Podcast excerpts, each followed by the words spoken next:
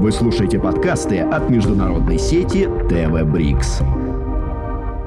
Летом 1947 года произошло одно из самых значительных событий в современной истории. Индия получила независимость от британского владычества. Страной, которая внесла, пожалуй, самый существенный вклад в становление новой республики, стал Советский Союз. Как появился лозунг «Хинди, Руси, Пхай-Пхай, индийцы и русские братья» и какое наследие в промышленной и других сферах стало результатом дружбы двух стран. Сегодня мы с вами все узнаем. Меня зовут Светлана Кукова, и это проект «БРИКС в зеркале времен». Здравствуйте! И для начала я представляю вам моего сегодняшнего гостя. Глеб Григорьевич Макаревич, младший научный сотрудник Центра Индоокеанского региона Национального исследовательского института мировой экономики и международных отношений РАН. Автор публикаций о внешней политике Индии и ее отношениях с Пакистаном, эксперт Российского совета по международным делам и дискуссионного клуба «Валдай». Глеб Григорьевич, здравствуйте. Рада видеть вас в нашей студии ТВ Брикс. Здравствуйте, спасибо, что пригласили. Глеб Григорьевич, с каким наследием Индия отказалась от британского владычества? Что было в ее промышленности? Британцы, разумеется, выстраивали логику экономического развития, исходя не из интересов Индии. Они выстраивали ее, исходя из интересов собственно, эксплуатации этих территорий. Поэтому э, Индия подошла к своей независимости с э, неравномерно э, развитыми территориями. Экономика была построена по принципу колониального управления, то есть э, центр э, добычи сырья перепроизводства, порт. И у каждой территории было свое хозяйственное назначение. Допустим, Индия столкнулась с тем, что основной аграрный комплекс остался в Пакистане, в провинции Панджаб в основном, провинции Панджаб и Синд, современного Пакистана.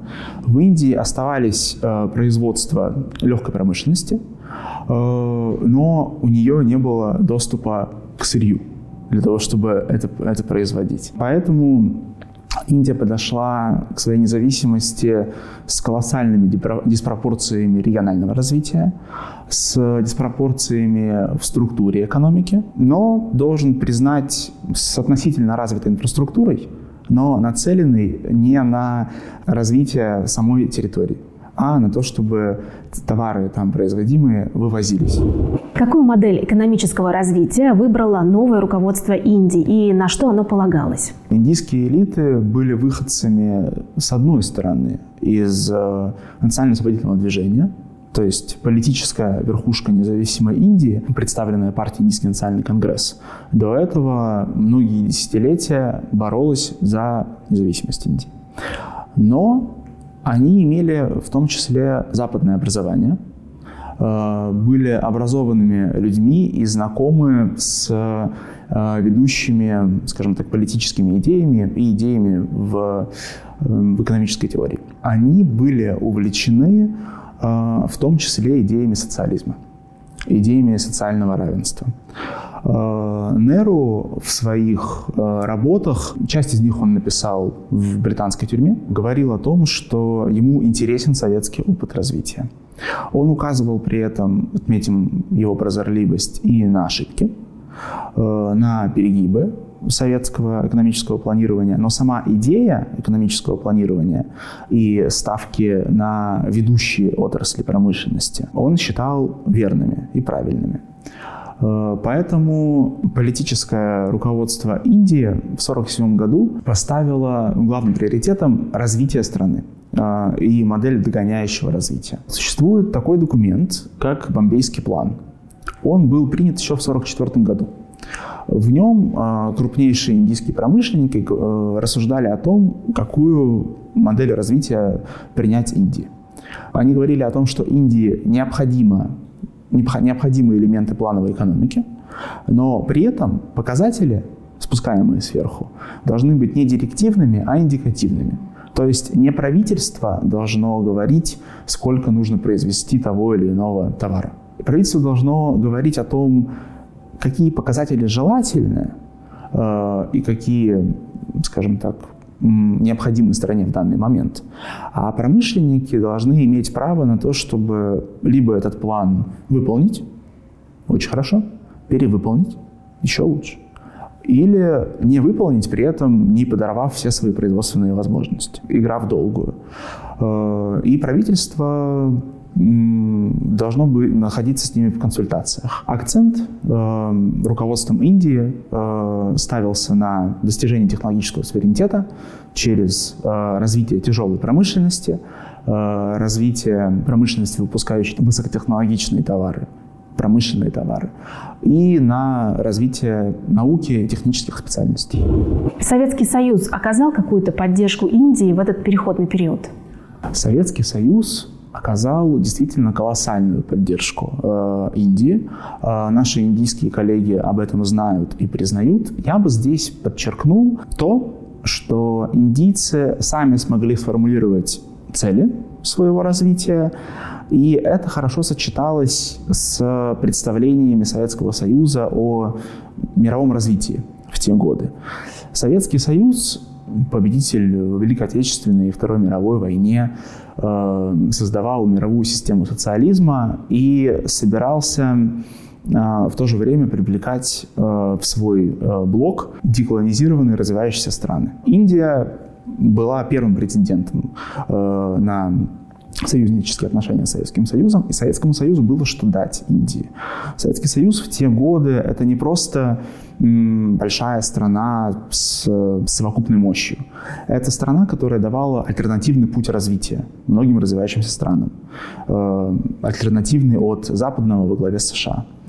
И э, Советский Союз стремился э, действительно помочь Индии в достижении ей же поставленных целей. Советский Союз не только строил эти предприятия, э, кредитовал Индию на постройку этих предприятий, но он также обучал индийских специалистов, э, которые могли бы на этих предприятиях потом работать, их развивать и таким образом создавал базу для дальнейшего технологического развития Индии.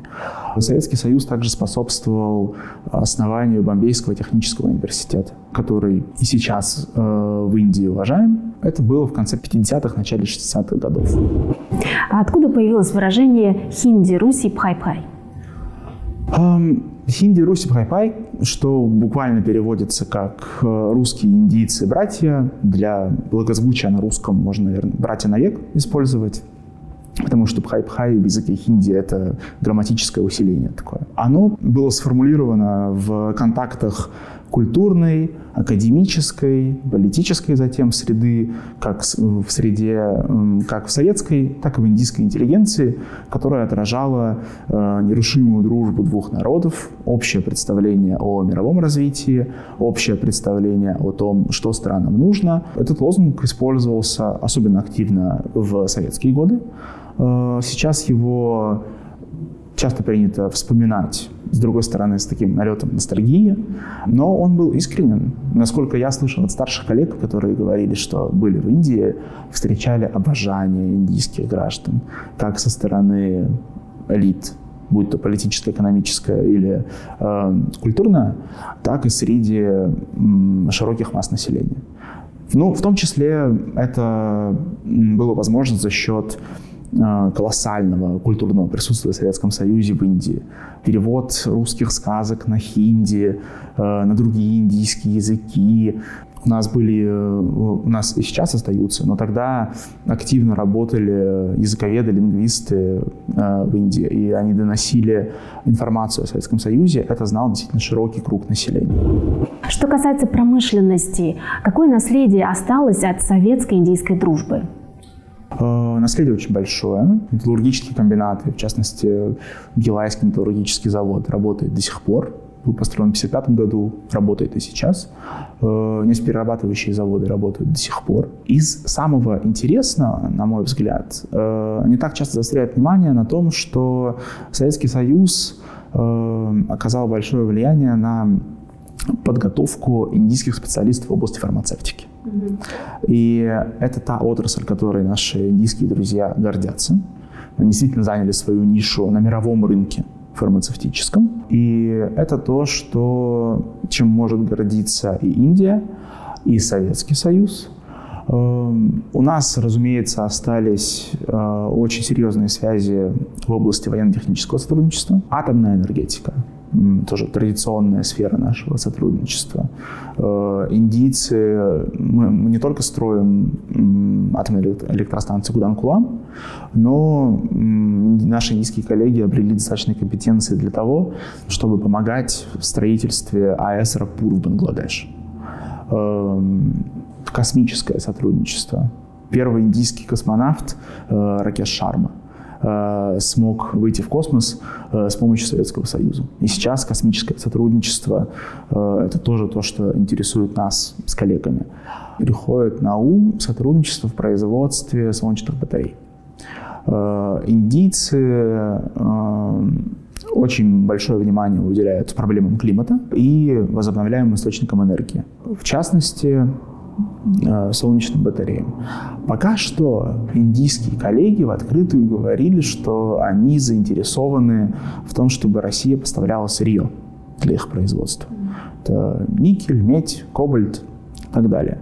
Мне кажется, надо идти на шаг дальше и, опять же, думать о технологическом взаимодействии, то есть совместных разработках, совместных патентах, совместных предприятиях – Э, тогда, мне кажется, мы сможем в наши отношения а, вдохнуть новую жизнь и помимо развития уже традиционных сфер начать эм, начать что-то новое. Глеб Григорьевич, большое вам спасибо, что вы нашли время и пришли к нам в студию ТВ Брикс. Большое спасибо за приглашение. Вы слушаете подкасты от международной сети ТВ Брикс.